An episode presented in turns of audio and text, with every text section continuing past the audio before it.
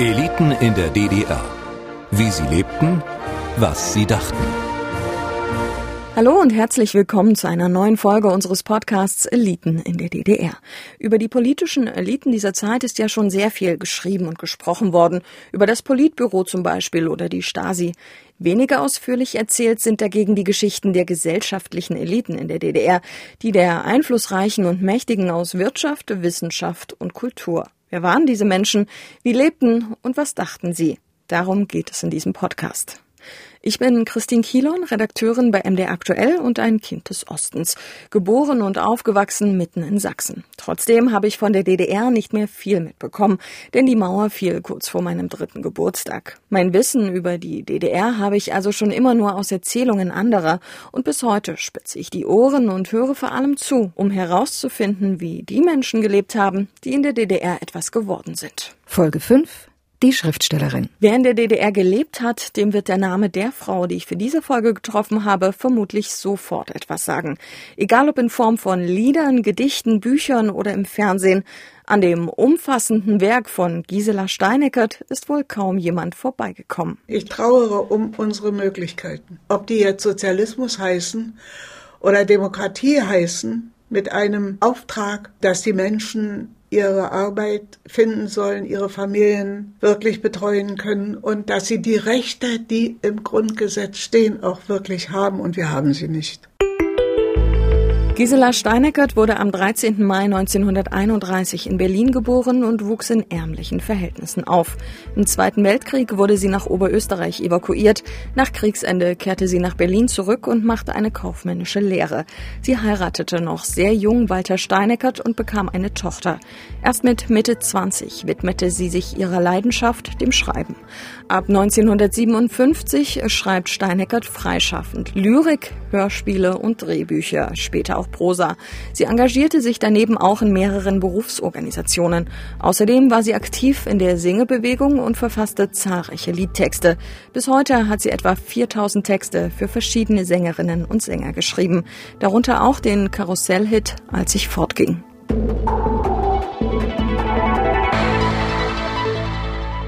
Wer Gisela Steineckert besuchen will, muss mitten rein in ihr Berlin. Sie lebt in Mitte, nur wenige Schritte von der Friedrichstraße entfernt, schätzungsweise 200 Meter Luftlinie vom Checkpoint Charlie. Eine standesgemäße Adresse für eine echte Berlinerin und ein berühmtes Kind der Stadt.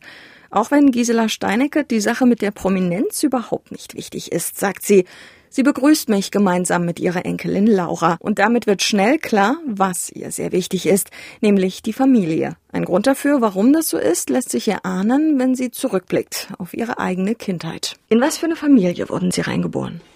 Naja, in eine armselige. Armselig dadurch, dass meine Mutter nichts gelernt hatte, eigentlich auch gar nicht wusste, wo sie mit mir hin sollte, weil ich bis zu ihrem Lebensende leider nicht erfahren habe, wer wirklich mein Vater war. Und sie hat eingeheiratet in eine Familie, eine einfache, sehr bescheidene Familie, die aber auch nicht aus Berlin waren, sondern aus dem damaligen Sudetengau, Tschechien, sind die nach Berlin gekommen und sie kamen aus dem Rheinland nach Berlin. Und der, der als mein Vater galt, ohne mich jetzt so zu behandeln oder dass ich ihn hätte so ansprechen dürfen. Ich habe einmal in meinem Leben zu ihm gesagt, Papa, ich habe mal eine Frage. Und dann hat er gesagt, was habe ich denn mit dir zu tun? Gar nichts. Und da war es natürlich klar, so dass diese Kindheit bis zu meinem zehnten Lebensjahr die armseligste war, die man sich vorstellen konnte. Sie war arm in jeglichem Sinne. Und es war eine Kindheit ohne Spielzeug, ohne Liebe, ohne von der Mutter gewollt zu sein. Die hat immer gesagt, ich weiß nicht, wie du in mein Nest gekommen bist, mit dir kann ich gar nichts anfangen und will ich auch nicht. Das heißt, sie hat mich nicht geliebt. Eigentlich hat mich überhaupt niemand geliebt, aber ich konnte schon mit fünf Jahren lesen. Haben Sie noch Erinnerungen an die Nazi-Zeit? Natürlich. Ich war ja in der sogenannten Kristallnacht, ja, war ich ja in Berlin. Und wir Kinder, meine Schwester war zwei Jahre älter. Und wir sind, als es dämmerte, da rausgerannt. Und um die Ecke rum wohnte die kleine, krumme Frau, die hieß Gartenrose. War eine Jüdin und hatte so einen kleinen Pelzladen. Und in der Nacht haben ja alle Leute darüber gesprochen. Wir waren Kinder, aber Oh, ich habe die Ohren aufgerissen. Das interessierte mich. Warum machen die das? Fräulein Gartenrose hat doch niemandem was getan. Das ist doch so ein lieber Mensch. Und der Bäcker, wie hießen die? Die waren Ungarn. Und das war ja damals so, ne? Fortschak hießen die. Also, wir kannten ja die Leute da alle ringsum. Und nun waren sie auf einmal Juden oder Arier. Und meine Mutter mit ihren blau-schwarzen Locken, von Natur aus, schöne Frau war sie, die hat sich eine Woche nicht auf die Straße getraut mit den schwarzen Haaren und ist dann auch öfter also angezählt worden von den, na, aber sie hatte dieses Zeichen ja nicht. Jude hatte sie ja nicht. Sie war ja eine Landpflanze aus dem Rheinland. Es geschah ihr, sie hatte ja vier Kinder, sie hatte ja den Schutz der Nazis. Sie war ja kinderreich und arisch. Heißt das sozusagen, Sie sind auch mit den damaligen Werten in Anführungszeichen der Nazis aufgewachsen? Konfrontiert worden und damit aufgewachsen, ja.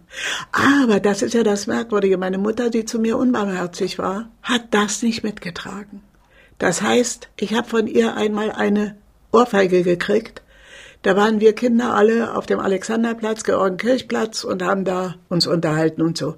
Und da lief auf der anderen Straßenseite ein Junge aus einer jüdischen Familie, der war, gehörte vorher zu uns und plötzlich riefen alle Jude Itzig. Und ich habe das mitgerufen. Jude Itzig.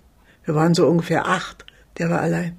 Und meine Mutter kam gerade vom Einkaufen um die Ecke und hat das gehört und hat mich da also am Ohr gepackt und mich ist mit mir in unseren Hausflur gegangen und dort hat sie mir eine Ohrfeige gegeben und hat gesagt, wenn ich das noch einmal von dir höre, schlage ich dich tot. Und das habe ich ihr geglaubt. Natürlich, ich habe ja gar keinen Bezug dazu gehabt. Doch Steineckert macht sich als Kind viele Gedanken über das, was um sie herum passiert. Im Krieg wird sie schließlich im Rahmen der sogenannten Kinderlandverschickung nach Oberösterreich evakuiert. Dort erlebt sie zum ersten Mal in ihrem Leben eine glückliche Zeit, erzählt sie. Doch nach Kriegsende muss sie zurück nach Berlin. Und dann war es wieder so, dass mein Vater getrunken hat, die beiden sich geprügelt haben und dass es furchtbar war. Und da bin ich allein, da war ich 15, bin ich allein zum Arbeitsamt gegangen und habe gesagt, ich möchte eine Lehrstelle haben. Das habe ich aber zu Hause nicht gesagt. Und da haben die mir im jetzigen Finanz, das war doch früher das Haus der Flieger, hinter dem Haus war da eine Wiese und da war so ein kleines Haus. In dem hatte sich eine Baufirma eingeweiht. Und da bin ich hingekommen und die haben mich als Lehrling genommen, denn der Chef, der aus Ostpreußen kam, der wollte nur sehen, meine Handschrift sehen. Mehr wollte er nicht. Und da lernte ich auf einer der Baustellen Herrn Steineckert kennen, den ich gar nicht wahrgenommen habe. Aber der rief von da an jeden Tag meinen Chef an. Dass zu den bevorstehenden Weihnachtstagen wollen die von der Baustelle aus ihn bitten, eine Spende zu machen. Sie wollen eine Vorweihnachtsfeier machen. Ja, und dann bittet er darum, dass ihr Lehrling, ich weiß jetzt gar nicht, wie sie heißt, sie haben doch da einen Lehrling, die ist 16, die Gisella. Ja, die soll da hinkommen. Dann musste ich da hinfahren und von diesem Moment an hat Herr Steineckert mich nicht einen Tag in Ruhe gelassen. Der kam jeden Tag einfach zu uns nach Hause und als ich einmal gesagt habe, ich will mich mit dir nicht treffen, ich will nichts von dir, der hat an dem Abend, wo es da die rote Betesuppe gab, ja, hab ich gesagt, wollen wir mal rausgehen, Hopsel spielen, weil es so langweilig war. Keiner wusste, was er jetzt machen soll. Musik gab es nicht, etc. Da sind wir runtergegangen und hat, da hat er zu mir gesagt, und wann verloben wir uns? Äh, ich wollte gar nichts von dem. Ich werde dich heiraten, hat er gesagt. Und dann haben wir tatsächlich am 5. März geheiratet. Das klingt eher ein bisschen übergriffig. Wollten Sie ihn auch heiraten? Ich wollte zu Hause raus, um jeden Preis. Die Prügel, die Verachtung, die Nichtliebe waren geblieben und die Armut war dazugekommen. Und das Verhalten in der Öffentlichkeit, das meine Mutter an den Tag legte, wie die sich so aufgeschwungen hat und immer irgendwelche Lügen erzählte, stimmte überhaupt nicht, was wir alles in Aussicht haben und so. Und ich dachte, um Gottes Willen, dieses Elend, der versoffene Vater, die faule Mutter, die, die also uns Heimarbeit machen ließ, von zehnten Lebensjahr ab, mussten wir mit so kleinen Scheren immer die Uniformkragen alle Fäden abschneiden. Da saßen wir den ganzen Tag mit so einer Goebbelsröhre, Radio, und haben den ganzen Tag da die Fäden abgeschnitten. Aber wir hatten Hunger und waren, hatten nichts anzuziehen und Gottes Willen. Und er hat mir eine bürgerliche Existenz geboten, die mir damals, und er hat mich verehrt, er hat mich offenkundig geliebt. Da noch und 49 hat Walter Steineckert mich geheiratet. im Jahr, als die DDR gegründet wurde, sozusagen. Das habe ich damals nicht mitgekriegt. Haben Sie das damals irgendwie erlebt oder war das eine bewusste Sache oder ist es einfach so an Ihnen vorbeigezogen? Nee, ich habe ja jeden Tag alle Zeitungen gelesen, die ich irgendwo nur finden konnte. Das habe ich schon bemerkt. Aber es konnte nicht in mein Leben eingreifen. Ich habe es nur als Nachricht, als Informationen empfangen. Und da begann ja in meiner Familie bereits das Gespräch, wohin mit uns. Meine gesamte Familie. Also dann starb mein Großvater als erster, dann starb meine Großmutter, beide an Krebs. Und dann waren meine Eltern da und meine Geschwister. Die sind ja alle dann, ohne mir Bescheid zu sagen, abgehauen. Und Sie sind im Osten geblieben? Ja. War das eine bewusste Entscheidung? Ja, ganz bewusst. Die Beziehung zu Walter Steineckert würde man heute wohl als toxisch bezeichnen. Unter anderem war sie finanziell abhängig von ihm und er betrog sie mit anderen Frauen. Nach der Scheidung versuchte sie sich und ihre Tochter allein durchzubringen, was letztendlich aber nicht auf Dauer funktionierte. Deshalb ließ sie sich in ihrer Not auf eine zweite Ehe mit Steineckert ein, in die er sie mit falschen Versprechungen hineintrickste. Erst mit Mitte 20 schaffte sie es, sich endgültig aus dieser Verbindung zu lösen. Anschließend begann sie ihre ersten Gedichte und Artikel für Zeitschriften zu verfassen. Ich bin dann endgültig weggegangen, als die Kirsten eingeschult wurde. Da habe ich mir dann eine eigene Wohnung und da habe ich angefangen zu schreiben. Und da habe ich eine Einladung vom Schriftstellerverband bekommen, weil die gelesen haben, was ich im Eulenspiegel geschrieben habe. Und haben gesagt, ich soll da mal zum Schwilowsee da kommen. Da wäre eine Zusammenkunft von Autoren, die über Lieder beraten.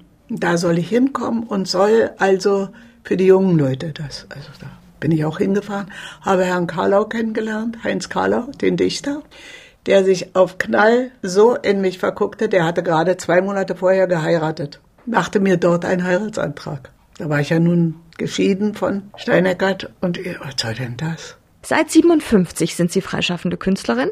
Da waren Sie also etwa 26. Warum der Schritt zum Schreiben als Beruf? Schrei geschrieben habe ich immer.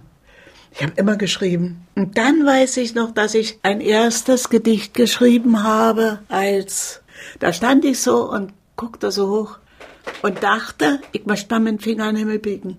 Ob das wohl geht? Ich kann von der Wiese nach oben kicken und sehen, wie eine Wolke zergeht. Denn ist doch der blaue ganz nah. Aber ich war noch nie da. Ich hab mal ein Segel im Sommer gesehen. Das war ganz weiß. Ich wagte mir nicht von der Stelle zu gehen und mir war vor Sehnsucht ganz heiß. Weil das Land war dahinter Ganz nah. Aber ich war noch nie da. Ich möchte mal eh liebsten alleine im Leben. Mit denen hätte ich vielleicht immer Mut. Mir hat schon mal einen Kuss gegeben. Ich war schon eine Liebe ganz nah. Aber ich war noch nie da. Und dieses Gedicht habe ich mit der Schreibmaschine abgeschrieben. Das lag da, als Rudi Strahl vom Eulenspiegel kam und von Karlau gerne Gedichte haben wollte oder was man im Eulenspiegel drucken könnte. Er fand aber nichts, was ihn interessierte. Und da sagte Carla leichtsinnigerweise, na lass dir doch mal ihre zeigen, sie macht ja auch was. Und dann habe ich gesagt, nö. Aber ich habe ihm dieses Gedicht gezeigt und er hat gesagt, kann ich das haben? Kann ich das haben? Hat es mitgenommen und sie haben es im Eulenspiegel gedruckt. Und daraufhin haben die mich im Eulenspiegel eingeladen zu einem Gespräch aufgrund dieses Gedichtes. Und da bin ich da hingegangen. Ich bemerkte nur, dass der eine mit mir in einem Raum sprach und dauernd hat jemand die Tür aufgerissen und hat reingeguckt. Die ist da. Wie sieht die aus? Und dann sagte der, na, der Chef, ein alter Jude, ein wunderbarer Mensch. Den habe ich wirklich als Menschen geliebt. Da hat er gesagt, aber hättest du Lust, bei uns zu arbeiten? Ja, was war denn? Ich habe ja gar nichts. Ich habe ja nicht mein Abitur. Ich habe gar nichts. Ist mir egal, hat er gesagt. Als Kultur, ja, kannst du die Kultur übernehmen. Habe ich gesagt, darf ich? Das denken Sie? Klar, hat er gesagt, du gehst auf Reportage mit Klarmann und mit wem alles die dort die großen Zeichnungen gemacht haben. Kam so. Ja, aber ich war dann dort als Kulturredakteurin. Gefördert und gefordert. Wie lange? Bis 59, glaube ich, war das. 59. Da habe ich aber schon die Kinderhörspiele geschrieben. Die habe ich ja daneben geschrieben. Drei oder vier. Habe mit Karlau zusammen den Film gemacht auf der Sonnenseite und habe da in dem Film alle Dialoge geschrieben. Das war meine Stärke, nicht die Handlung. Die hat mir der Krug dann empfunden. Und er hat die Hauptrolle gekriegt, obwohl sie in der DEFA gesagt haben, der taugt nur zu Szenen so. Aber Hauptrolle kann der nicht spielen und wir haben aber drauf bestanden. Naja, war für ihn der Weg. Und da bin ich von da aus, bin ich ins Freischaffende gegangen. War nicht nie mehr irgendwo angestellt. Das ist ja nicht so einfach, als freischaffende Künstlerin heute zu leben und in der DDR war es bestimmt noch weniger einfach, oder? Nee, es war nicht schwieriger, weil die alle unbedingt Leute brauchten. Es sind so viele Leute abgehauen, die begabt waren. Aber es gab eigentlich keinen Verlag, der nicht dringend Autoren suchte und keine Zeitung. Ich konnte gleichzeitig im Magazin arbeiten, im Eulenspiegel arbeiten, bei der DEFA arbeiten, beim Hörspiel. Da habe ich vier Hörspiele für Kinder gemacht. Und dann haben die gesagt, na, wann machst du uns dann den ersten für Erwachsene? Habe ich sofort drei Hörspiele für Erwachsene gemacht. Da hatten die mich aber von der DEFA schon eingekriegt. Und haben gesagt, du hör mal, ist ja alles ganz prima, was du und Karlau, dass ihr da den Krug und so. Wie wär's dann mit einem eigenen Film? Na ja, klar. Habe ich gesagt, einen eigenen Film. Und das war dann Leben zu zweit. Ja, ich habe drei gemacht. Und da war schon wieder der Fernsehfunk da und hat gesagt, und für uns, was war das für uns? In ihrem künstlerischen Schaffen fühlte sich Steineckert eher gefördert, nicht ausgebremst oder beeinflusst. Die Menschen kamen zu ihr, damit sie für sie schreibt. Das sollte auch später bei der Musik genauso sein. Dennoch, sie bewegte sich jetzt in einem Umfeld von Künstlerinnen und Künstlern und die politischen Entwicklungen blieben ihr nicht verborgen. Sie lebten mitten in Berlin, bewusst im Osten. Wie haben Sie den Mauerbau erlebt? Also wir waren zu einem langen Urlaub am Schwilowsee in dem dortigen Heim und außer uns also das ganze Haus voll. Da war der Peter Hacks mit seiner Frau Anna und es war zum Beispiel unser bester Filmschreiber, der Kohlhase war da. Das ganze Haus voll. Und plötzlich sagte einer beim Frühstück, die haben Berlin zugemacht. was haben sie gemacht? Berlin ist zu. Der Wien zu. Die Häuser zu oder was? Keiner wusste. Hack sagte zu Carla und mir, da war ich noch mit ihm verheiratet. Und dort sind wir dann mit Peter Hacks, Carla und ich, sind wir losgetrottet zur Bushaltestelle, die irgendwo da hinten war, weil da war ein ganz großes Ding mit lauter, wurde immer wieder gewechselt, Anschlägen, ja, so Zeitung. Und da stand das. Und wir haben da immer hingeguckt und haben gesagt, kann nicht sein. Ach so, hat dann einer von uns gesagt, die haben Berlin jetzt mal zugemacht, aber die Grenzen so äh, Sachsen oder das können sie ja nicht machen. Nee, das haben sie nicht gemacht. Also die haben in Berlin irgendwas an der Grenze gemacht. Vielleicht wollen sie da also austauschen oder irgend sowas. Sind wir beruhigt wieder zurückgegangen. Und es dauerte keine Stunde, da kam mit also wirklich Winzershausen Mäntel tauchten plötzlich die mit den Autos auf der Lesser, der Komponist, der jetzt sofort von uns Texte haben wollte zur Begrüßung der Mauer. Natürlich habe ich keine Zeile geschrieben, aber Karlau hat gleich zwei Lieder geschrieben und denen mitgegeben. Und als dann später so Uniformierte an unserem Fenster in, am Balkon, hier oben Balkon und da unten sind die Uniformierten langgelaufen und haben dieses Lied, jeder von uns kann ein Held wie Titov sein. Da habe ich dann den Balkon aufgemacht und habe gesagt, deine Hörer, deine Fans. Der hat diese Feißel geschrieben. Und wir haben alle gesagt, Mensch, das kannst du nicht machen. Doch, hat er aber gemacht. Später hat er gesagt, es sei Ironie gewesen. Naja. Klappe zu, Affe tot, endlich lacht das Morgenrot, hieß das in seinem Lied. Und wir gesagt, das ist zum Auslachen. Nein, wieso? Die haben uns hier ausgenommen und, und dann hat er ja erzählt, dass er schon seit 56 bei der Stasi war. Wann hat er das erzählt? Auf dem Schriftsteller-Vollkongress, der dann kam.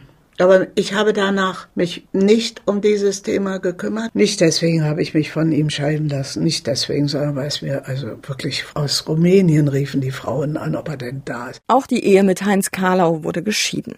Gisela Steineckert hat dann später ein letztes Mal geheiratet, den damaligen Musikchef im DDR-Rundfunk Wilhelm Pendorf. Bis zu dessen Tod hat sie mit ihm in Berlin glücklich zusammengelebt.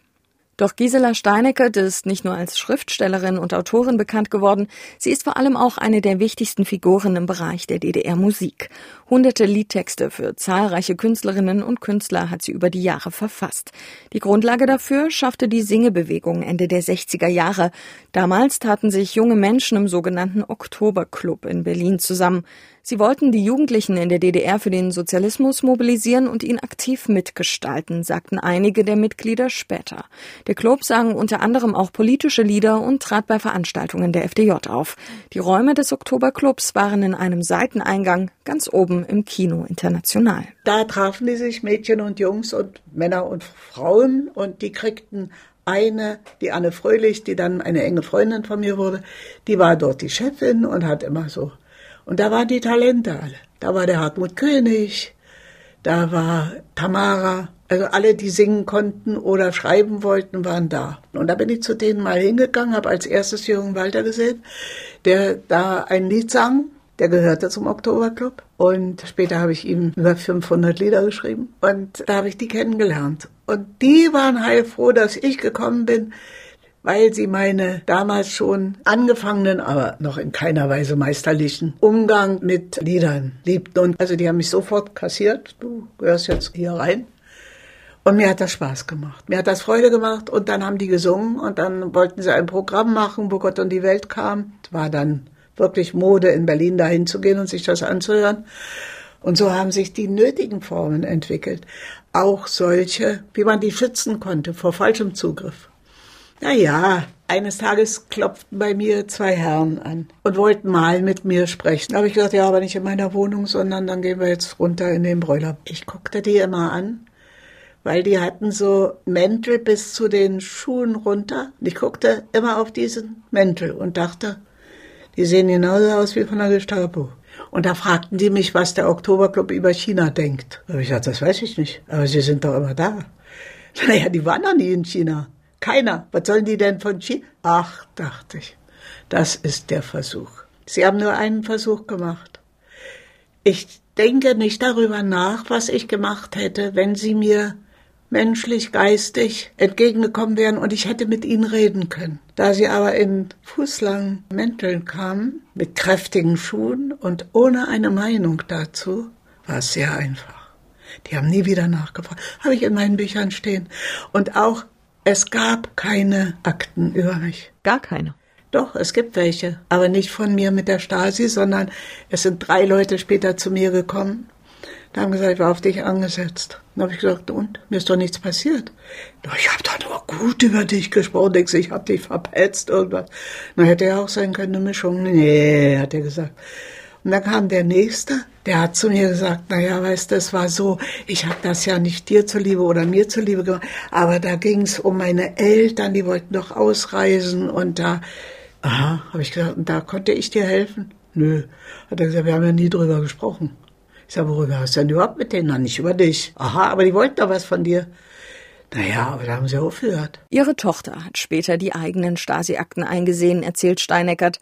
Daraus sei hervorgegangen, dass die Stasi sich auch später sehr darum bemüht habe, Einblicke in ihre Familie zu bekommen. Und das, obwohl die Schriftstellerin selbst in mehreren offiziellen Organisationen tätig war.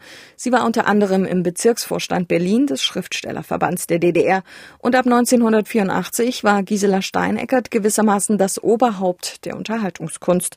Sie wurde Präsidentin des sogenannten Komitees für Unterhaltungskunst. Das Komitee für Unterhaltungskunst war wie der Komponistenverband, wie der Schriftstellerverband, wie hießen die Maler, die Künstler, die in Weißensee saßen, Verband der bildenden Künstler, war das ein eigenes Gebilde für ein Genre ab 84.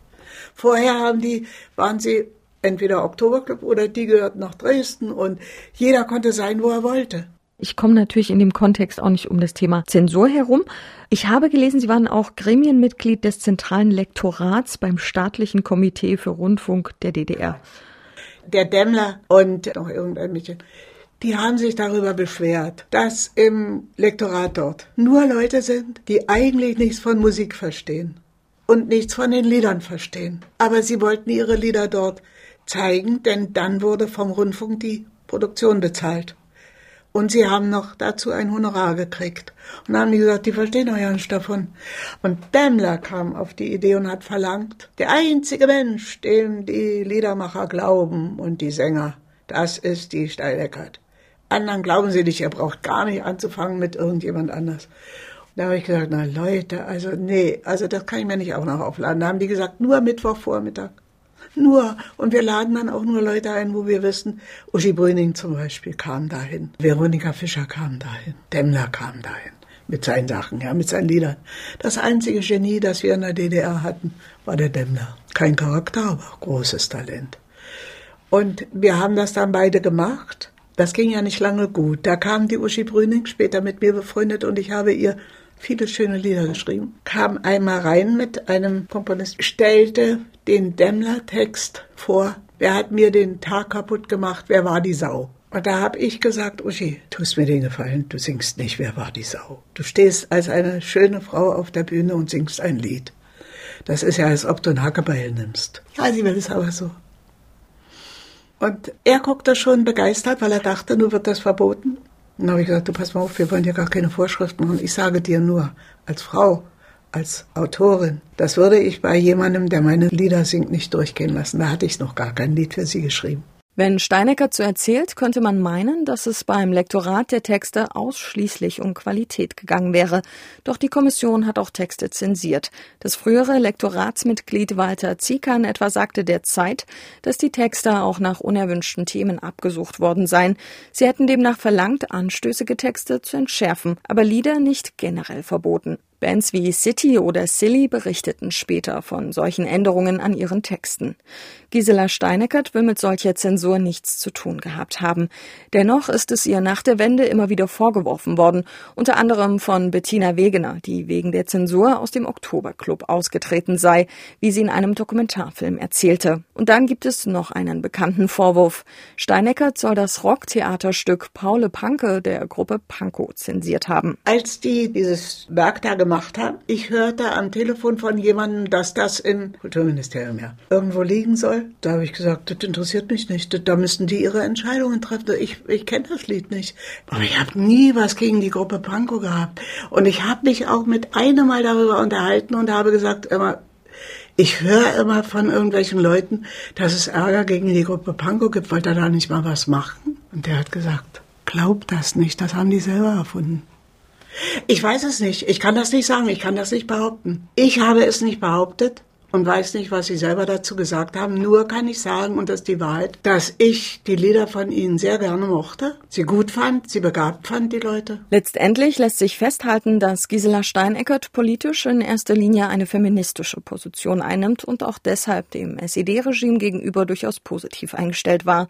Denn der Sozialismus der DDR war für sie auch ein Mittel, um durch Emanzipation mehr Gerechtigkeit zwischen Mann und Frau zu schaffen, sagte sie 2019 in einem Interview. Sie habe damals vieles kritisch gesehen, heute noch mehr, aber die DDR habe ihr dennoch die Chance gegeben, sich verwirklichen zu dürfen. Dafür bleibe sie dankbar. Waren Sie eigentlich SED-Mitglied? Ja, bis 1987 oder 88, da sind wir gemeinsam aus der Partei rausgegangen. Da hatten wir das Gefühl, sie hat uns aufgegeben und wir fühlten uns nicht mehr dazugehörig. Ja, ich war gar nicht so lange, mein Mann war, war irgendwie länger, der war. Ah, ich, war, ich weiß jetzt, ich war 37. Da hat die Renate Holland-Moritz zu mir gesagt, du bist nicht in der Partei, du gehst jetzt sofort in die Partei. Ich bin dein Partner oder wie das hieß. Und da hat die mich so lange zu, bis ich beantragt habe. Und sie hat mich ein Jahr lang als meine Patronin da geführt. Da war ich 37, ja. Das klingt nicht so richtig nach kompletter Überzeugung. Was halten Sie vom Sozialismus?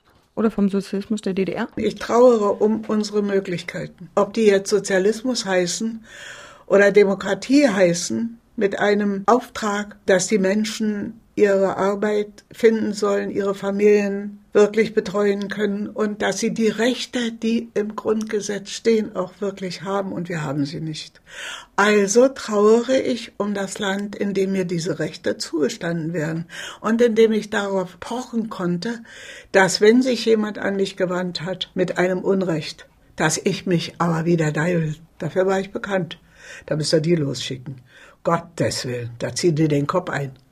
Das habe ich gemacht und dafür gibt es viele Leute, die das bezeugen könnten, dass ich mich für sie, ja, ob das die war, die im Studium versprochen hat, sie geht erst mal drei Jahre in die Provinz und dann wird sie erst in der Hauptstadt Ärztin und dann war sie schwanger und wollte natürlich um Gottes Willen nicht dahin. Da bin ich statt ihrer hingefahren, habe gedacht, was wollt ihr mit ihr? Die kriegt ihr erstes Kind. Die will jetzt für ihre Familie da sein. Die, die wird sich bei euch als nicht sehr gute Ärztin erweisen. Brauchte sie dann nicht. Frauenrechte sind also auch immer ein wichtiges Thema gewesen. Na, das Wichtigste. Das Thema ist Gisela Steineckert bis heute besonders wichtig. Seit 1990 ist sie auch ehrenamtliche Vorsitzende des Demokratischen Frauenbundes, dem Nachfolger der DDR-Frauenorganisation. Heute organisiert und betreibt der Verein unter anderem Frauenhäuser in den ostdeutschen Ländern und in Berlin. Waren Sie auch im Westen? Ich durfte 17 Jahre nicht dahin. Ich war einmal zu einem Interview am Kurfürstendamm mit meinem Mann und meinem Verlagsleiter und da hatte ich großes Glück und dann hat mich meine Freundin Alice eingeladen nach Köln zu ihrer Zeitschrift, die ja. Frauenzeitschrift, die, die, Emma. die Emma, ja. ja. Die Emma hat mich eingeladen, also die Alice hat mich eingeladen, da war ich dort und war wunderschön. Das war meine zweite Westreise. Das war wann? In den 70er Jahren. Inwiefern haben Sie als bekannte Künstlerin sozusagen in der DDR besser oder anders gelebt als so ein durchschnittlicher Arbeiter? Ich habe sicher anders gelebt, denn ich habe Bücher geschrieben und durfte die hier veröffentlichen. Das wäre dem Arbeiter nicht gelungen, wenn er eins geschrieben hätte. Das war ein Privileg. Hat sich das finanziell anders gerechnet? Ich bin ja für meine Arbeit bezahlt worden. Nicht besser als ein Arbeiter, das äh, ist auch egal. Die Lieder sind besser bezahlt worden als die Prosabücher. Und die Gedichtbände, die ich geschrieben habe, ja, also da kann man eigentlich von Bezahlung nicht so richtig reden. Ich habe jetzt ein Buch rausgegeben, dafür habe ich noch keinen Pfennig gekriegt. Aber nun sind wir auch im Westen, ist richtig. Ja, genau, das ist ja sozusagen die Frage, ob das einen Unterschied gemacht hat, ob man. Na sicher, weil es die Auflagenhöhe, wenn man bei einem Westverlag, der internationale Beziehungen hat und haut 800.000 raus, das ist doch ein anderes Einkommen als ehrenhaft für 5.000. Wobei meine dann auch mehr hatten, aber die Bücher waren bei uns billig. Ist richtig. Und die Schulen haben es umsonst gekriegt und das ist auch normal. Finde ich schön. Es war eine Errungenschaft der DDR, dass man die Bücher bezahlen konnte. Hatten Sie das Gefühl, dass Sie prominent sind? Also ich selber brauche dieses Gefühl zu gar nichts, weil ich immer am Anfang bin von etwas und immer dabei, für genau das erwerben zu müssen wie das ABC von neuem. Also ich kann damit überhaupt nichts anfangen. Was ist das, prominent zu sein, das einen viele Leute kennen? Sie waren ja nun auch immer mal im DDR-Fernsehen. Sowas wie, dass man auf der Straße erkannt wird oder sowas. Mich hat noch nie jemand auf der Straße angesprochen. Noch nie. Wirklich, ich schwör's, auch noch nie. Nee, als Frau ist, sieht man doch sowieso immer anders aus. Und ich glaube, ich sehe manchmal an einem Blick, wenn ich irgendwo hinkomme zu einer Veranstaltung. Da kommen die Leute. Natürlich wissen die, wie ich aussehe.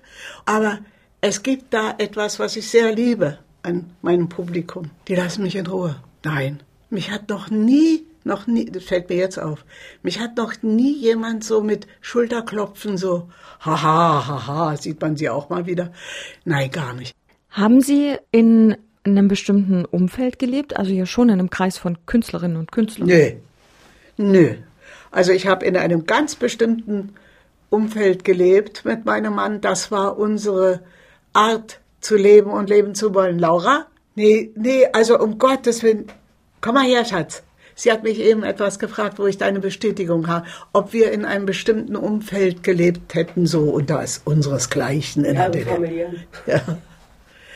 Wir haben unsere Familie geliebt. Das, was er mit eingebracht hat, das, was ich mit eingebracht habe, das, was geboren wurde. Das war unser Umgang, unsere Verwandtschaft, unser Weihnachten, unser Essen, er war ein wunderbarer Koch. Und die Familie am Tisch zu haben, alle sind da, ja. Wir haben beide keine Freundschaften gehabt aus gesellschaftlichen Zwecken oder Gründen. Wir sind nie zu einer Party gegangen. Nie. Ich aber schon vorher nicht. Haben Sie das Gefühl gehabt, trotzdem manchmal gerade in diesem Umfeld der Künstlerinnen und Künstler und vielleicht auch des DDR-Rundfunks einer Art Elite anzugehören? Nee, dazu war ich viel zu streitbar. Wer war denn in Ihren Augen die Elite in der DDR? Die erfolgreichsten. Das waren zuerst die Schlagersänger, natürlich. Die Tänzer, na, die waren sehr, sehr populär. Der Frank mit seiner Art und Weise, mit seiner Ungezwungenheit und seiner Natürlichkeit war in der DDR-Elite. Die Pudis waren Elite. Das waren die ersten, die das so richtig in die, die Alltagswelt auch gebracht haben. Hat jeder gehört. Natürlich nicht alle Lieder, aber alt wie ein Baum kannte doch jeder in der DDR. Sie wohnen hier mitten in Berlin Mitte im 25. Stock mit einem traumhaften Blick über die ganze Stadt. Seit wann leben Sie hier? Seit 1973. So lange schon? Wir waren hier, äh, gehörten wir zu den ersten Mietern. Drei oder vier sind gleichzeitig eingezogen. Und Sie können ja auch in den Westen blicken. Ich kann mir vorstellen, dass hier nicht jeder einziehen durfte, oder? Na, also das ist nicht wahr. Also wenn ich alleine aufzähle, wer alles, das waren Lehrer, ach, Verkäuferin oder eine, die war beim Ministerium für Qualitäten oder das hieß aber anders und wurde Friseurin und ist Friseurin geblieben. Ist ja auch großer Wechsel gewesen. Dann sind ja viele, die alt geworden sind, in die Rente gegangen und hatten eine Vierzimmerwohnung. Die sind irgendwo hingezogen ins Grüne, wo sie nur zwei Zimmer haben. Aber Gott, ja. Und wie haben Sie die Wohnung bekommen? Einfach ganz normal beworben? Wir haben eine Vierzimmerwohnung angeboten, die doppelt so groß war wie die hier und die für uns eigentlich zu groß war. Und über uns in der Schönhauser Allee war eine große Familie mit vielen Schulkindern. Und wir wollten Hausweis, die vor dem Fenster, die vor die Straßenbahn und da oben vor den Fenstern die U-Bahn. Und ich war bei einem Arzt und habe über Schlafschwierigkeiten hab gesagt, ich kann nicht einschlafen, ist so laut. Und ich habe gemerkt, ich werde immer nervöser, kann überhaupt nicht mehr schlafen. Und er hat gesagt, raus. Und da bin ich da ins Bürgermeisteramt gegangen und habe zum Tausch angeboten meine Wohnung, wo sich sofort ein Offizier meldete, der mit seinen erwachsenen Kindern da unbedingt einziehen wollte, den der Lärm gar nicht interessiert hat. War das nicht komisch, so nah an der Mauer zu leben? Nee, hier war es ruhig. Der Mauer war es doch völlig ruhig. Und auch am 9. November war es ruhig. Ja? Es hat keiner geschossen. Das war das Geräusch, vor dem wir Angst hatten. Es hat niemand geschossen, niemand. Die einen nicht und die anderen nicht. Nur der Jubel war dann zu hören. Wir hatten es ja direkt, da konnten wir es ja sehen. Alle rein und raus und mit den Autos und uh, auch nach der Wende hat Gisela Steineckert weiter Bücher und Liedtexte geschrieben und macht das bis heute. Anlässlich ihres 90. Geburtstags im Mai hat sie ihr neues autobiografisches Buch Langsame Entfernung veröffentlicht, in dem sie einen Rückblick auf ihr Leben wagt. Außerdem veröffentlichte Gisela Steineckert immer mal wieder Artikel in linken Zeitungen und Zeitschriften wie der Jungen Welt, meist Rezensionen. Dennoch kann man wohl bilanzieren, dass sie ihre linken Ideale nie ganz über Bord geworfen hat.